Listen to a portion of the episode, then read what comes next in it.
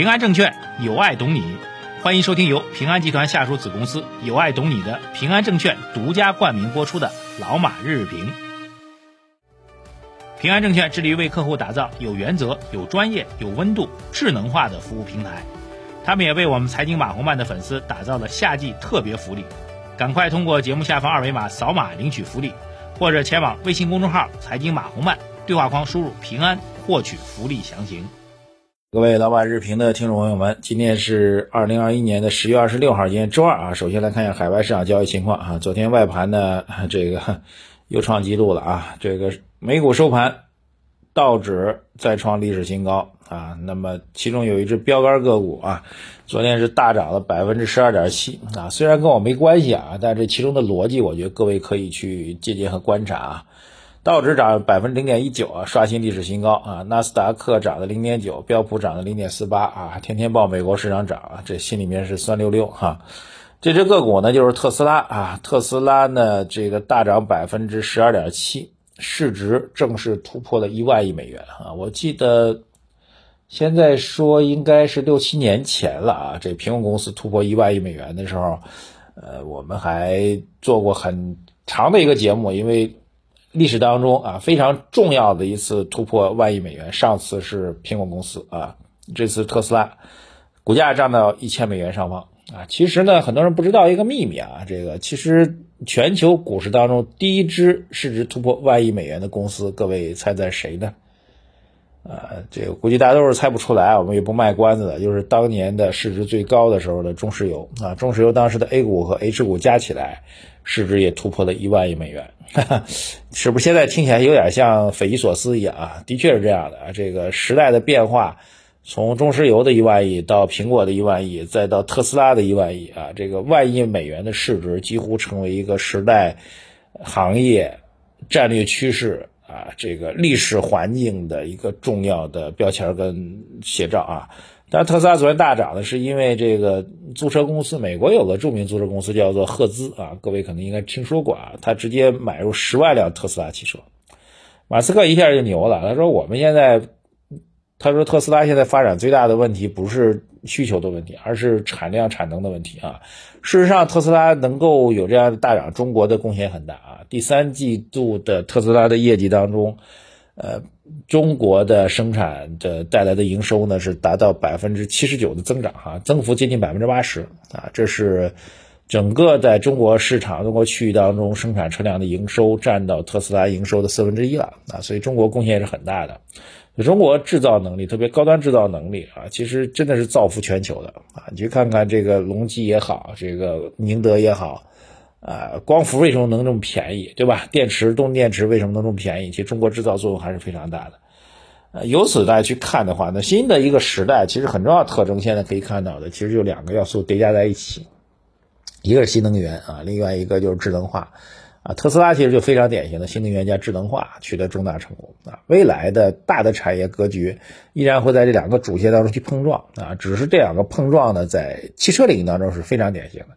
那在其他领域当中，其实也一样。比如说我们讲的储能技术啊，储能技术它也是一个新能源的一个新能源电池，电池也会要求会比较高。然后还有呢，就是这个智能化，当然各位可能感受不到啊。比如储能电池的智能化，这个智能化还要匹配怎么整个电网的智能化，甚至还包括对于数据的一个智能化。就比如储能，你用的是风能，打比方啊，那你需要智能化去预测未来的风大或者小啊，来预测未来采电通过。风采到的这个电力啊，发出来的电力到底是有多大啊？有多少电流会运到这个储能电池当中来？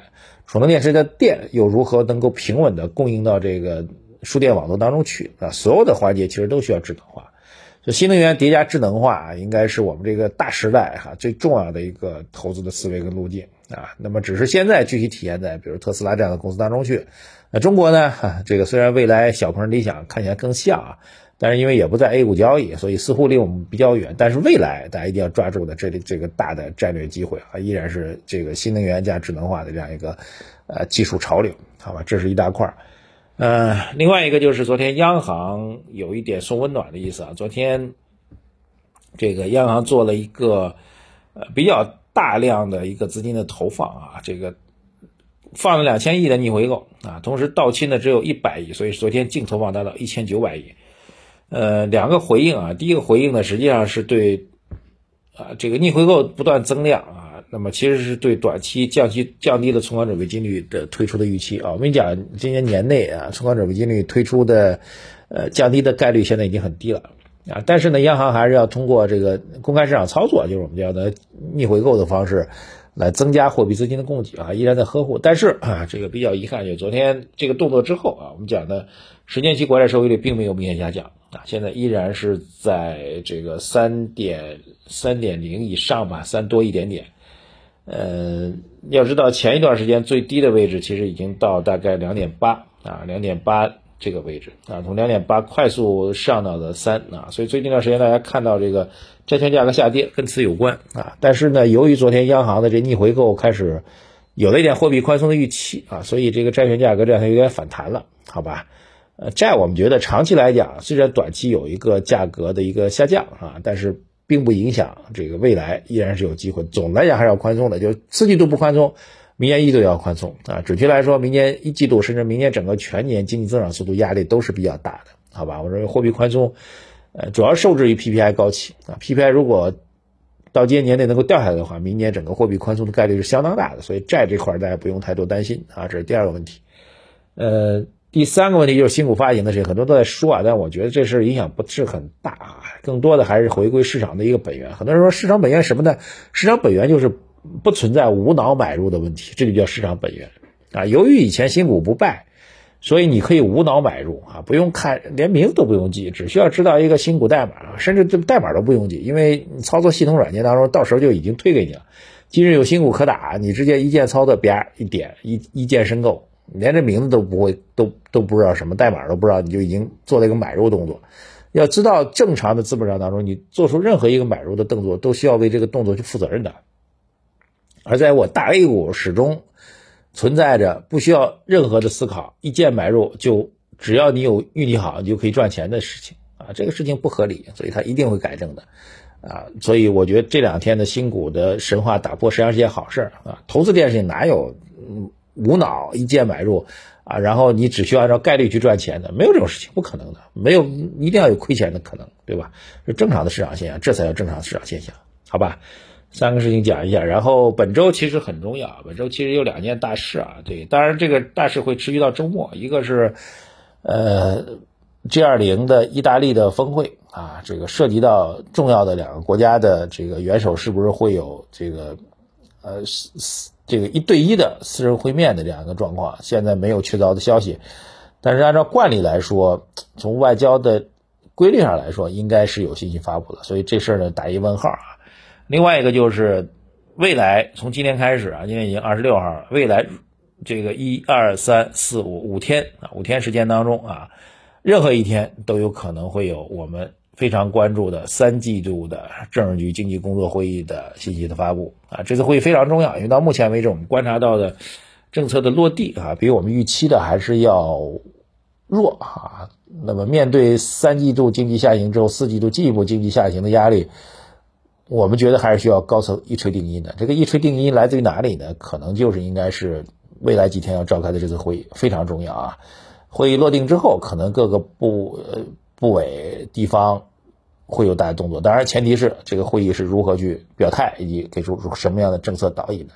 所以这几天大家高度关注。好，简单总结一下啊，美国股市特斯拉大涨，这个证明新能源加智能化，这是未来产业布局的大的核心逻辑跟方向啊。短期债券市场的价格有所下跌，但长期来看，货币宽松依然大趋势，所以债券未来价格上涨依然是大概率事件啊。第三个重要的事情就是，新股破发是件好事，在资本上永远不存在无脑打入的行为。由于有了新股，这个无脑打入的行为，实际上反而会扭曲整个市场的投资的基本的理性和规则啊，这是错误的，要修正。好，本周最重要的是关注两件大事，我们也会密切关注，到时间给大家做相关的评论和分析。好，我们节目干货内容很多啊，各位微信公众号财经马红漫这个多多的推荐、转发、留言，好吧？我们的两大互动啊，这个每周都会有的互动，也是在不断推进啊。比如说我们的每周在周二、周三左右的都会有一份这个免费的有价值的研报推荐给大家，获取方式是公众号对话框输入“报告”两个字。我们投组合获取方式，公众号输入二零二零八八来获取我们的投组合的建议。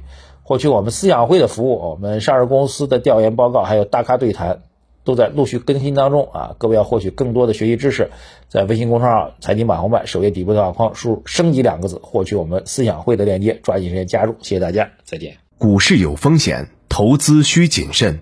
以上内容为主播个人观点，不构成具体投资建议。